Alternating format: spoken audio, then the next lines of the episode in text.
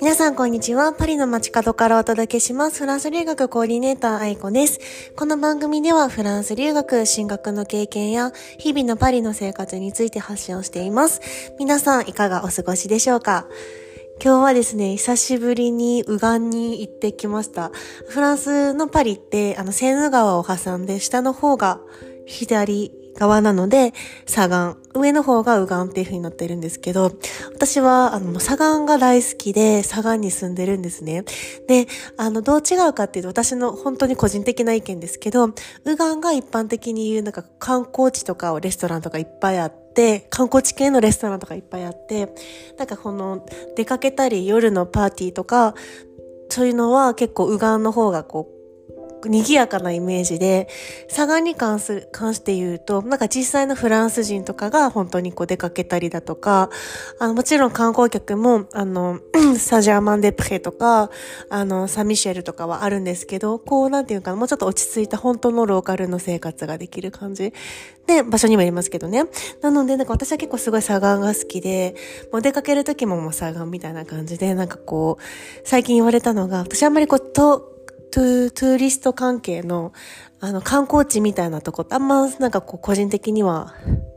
気分が上がらなくて、そう、なんかエフェル塔が見えるどとかとか、なんかもあると思うんですけど、私はどっちかっていうと本当にもうなんか現地のローカルのような生活の方が、なんかこう落ち着いて過ごせるなっていうので、基本的に佐賀にいるんですね。で、今日、あの、ウガンに行ったのは、あの、オペラの、あの、エステに通ってるんですけど、そうそうそう、なんか仲良しの、あの、綾野さんっていうエステティシアの、あの、女性の方がいらっしゃって、で、そこに行ってきて、その隣に K マートがあるんですね。パリに住む人みんな知ってると思う。K マート。韓国とか日本の食材が手に入るとこで、大量に、あの、納豆とか、あの、えのきとか、そうそう、そういうこう、キノコ類とか、あの、ポン酢切らしてたので、ポン酢買ったりしてました。意外とこう、日本にいると、あ、フランスにいると、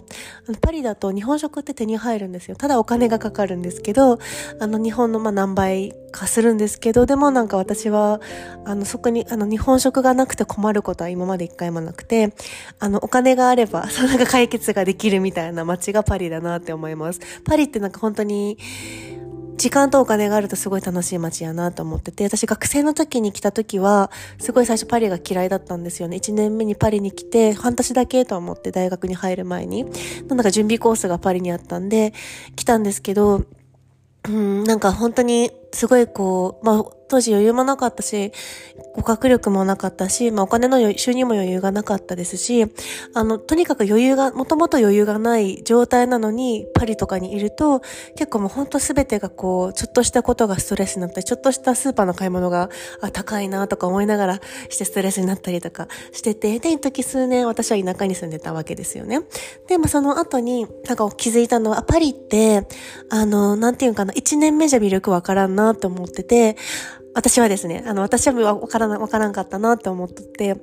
本当にこう数年かけてやっとパリの本当のこう魅力ってすごい分かってきたなって思って、今はすごいパリが好き。ま、なんか最初の1、2年とかまだ来たばっかりの頃はその良さが分かってなかったけど、チーズみたいな感じ。フランス来て1、2年で、私はチーズがこれがすごい好きでって言ってる人はまだ本物じゃないと思うんですよね。本当になんかなんていうかな、あのーそうそうそう。何、なんでこの話しよったかなって今なりましたけど、そう、パリの話ですよね。そう、なので、なんかこう、まあ、10年とか住んで、こそやっとこう、本当のローカルの生活とかをするようになってから魅力って、本当の魅力ってこう、観光客目線ではない魅力が見えてるなっていうのがすごいあります。で、そのうちでも、サーファリと坂が大好きなので、アパートもそっちに借りてこうやってますっていうお話でした。はい。じゃあ、えっ、ー、と、今日お話でするテーマは、えっ、ー、と、自己流の危険性についてお話ししようと思います。私の講座生に来てくれてる方とかにはよくお話しするんですけど、自己流でする時間があるならもうそのプロに頼頼りましょうっていうお話で、あの、どういうことかというと、私がさてた、例えばこのビジネスとかの企業初期って、まだこの世界がわからない段階ですよね。もう留学にも言えることなんですけれども、あ何か新しい世界に飛び込もうってすると、まだ最初なんか自分でとりあえず調べようとか自分で行動してみようとかなると思うんです。で、それ、行動量って私すっごい大事だと思ってて、あの、私が20代の時は、もうとにかく行動をしてたなって、これは、これだけは本当に自信を持って言えることなんですよね。で、じゃあ行動をとにかくすればいいのかってそういうわけでもなくて、自己流でやると、こう、例えば A から B 地点に行くまあ、直線で行けるのに、自分で試行錯誤していくから C 地点に行ったり D 地点に行ったり、また C に戻って、また B に近寄ったけど E に行ってみたいな感じで、あの、直接まっすぐ最短最速では進めないんですよね。フランス語勉強しようってなって、とりあえず闇雲に勉強するよりも、もう実際にそれを経験した先輩から、こうは、こうしたから失敗したから、こうこうこうした方がいいよっていう、あの、経験って、あの、すごい価値があるものだと思っていて、経験した人って、あの、自分のこう5年分、10年分の経験と知識を持っている、心配談も持っている、それを1時間とかで伝授してもらえるって、もうそれに越したことないなって思ってて、だから留学も言語もそうなんですけど、どんどんどんどん人の、に、あの、情報を取りに行くってすっごく行動量と同じぐらい大切やなって思ってます。うん。なのでなんかこう留学するから、とりあえずじゃあ、なんか調べて出てきてエージェントに話聞こうって言って、この、そのエージェントさんだけの話を鵜呑みにしちゃうと、ね、年間100万、200万とか払って、あの、留学することになっちゃったりとか、するんですよね。なので、と、とにかくいろんな人に話を聞くこと、あの、た、例えば100%になりたくて、じゃあ0、0%から出発して、100%、自分の中で100%になったら人に聞こうってしてるとめっちゃ時間かかるんですよね。ただ、とりあえず50%までやったから、とりあえずこの時点で、機動的に合ってるのかっていうのをのの人に聞いてみようって言って、でそこでひょっとしたら、あ、これはもっとこうした方がいいって。軌道修正が入って、また新しい方向に進める。なので、私は本当にあの、本当にまだまだなんですけど、自分自身も。ただ、なんかどんなことするにしても、とにかくまず新しい世界に飛び込んでやっていくときは、とにかく行動するけど、けども、それと同じぐらい先輩の話を聞くとか、その道を知っている方とか、自分のそのやりたい経験をやった方の話を聞くっていうのをすごい意識しています。最短最速で進んでいくには行動量をかける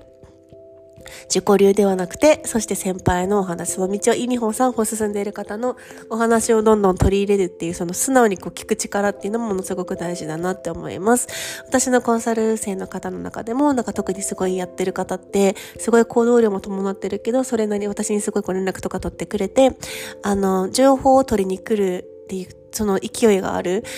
例えばコミュニティとかで期間が決まって4ヶ月っていうところで、じゃあその4ヶ月の中でできれば成果出したいじゃないですか。で、そうなる、そうなればその4ヶ月、4ヶ月の間に、いかにこうたくさんたくさん情報を取りに行くことができるかなので、ああ、このワークは100%完璧にしてから出そうってなってる方は、結構その完璧主義な方って意外と損していることが多いんですよね。そう。なので、なんかこう、もしこの、ポッドキャスト聞いてくださってる中でちょっと留学してみようかな、海外行ってみようかなとか、うん、ちょっとこう日本語教師とかやってみたいなとか、とりあえず自分でやってみようっていうよりも、もちろんやることはも大切だし、行動しないよりはするに越したことがあるんですけど、そこに並行して必ず早く結果が欲しいのであれば、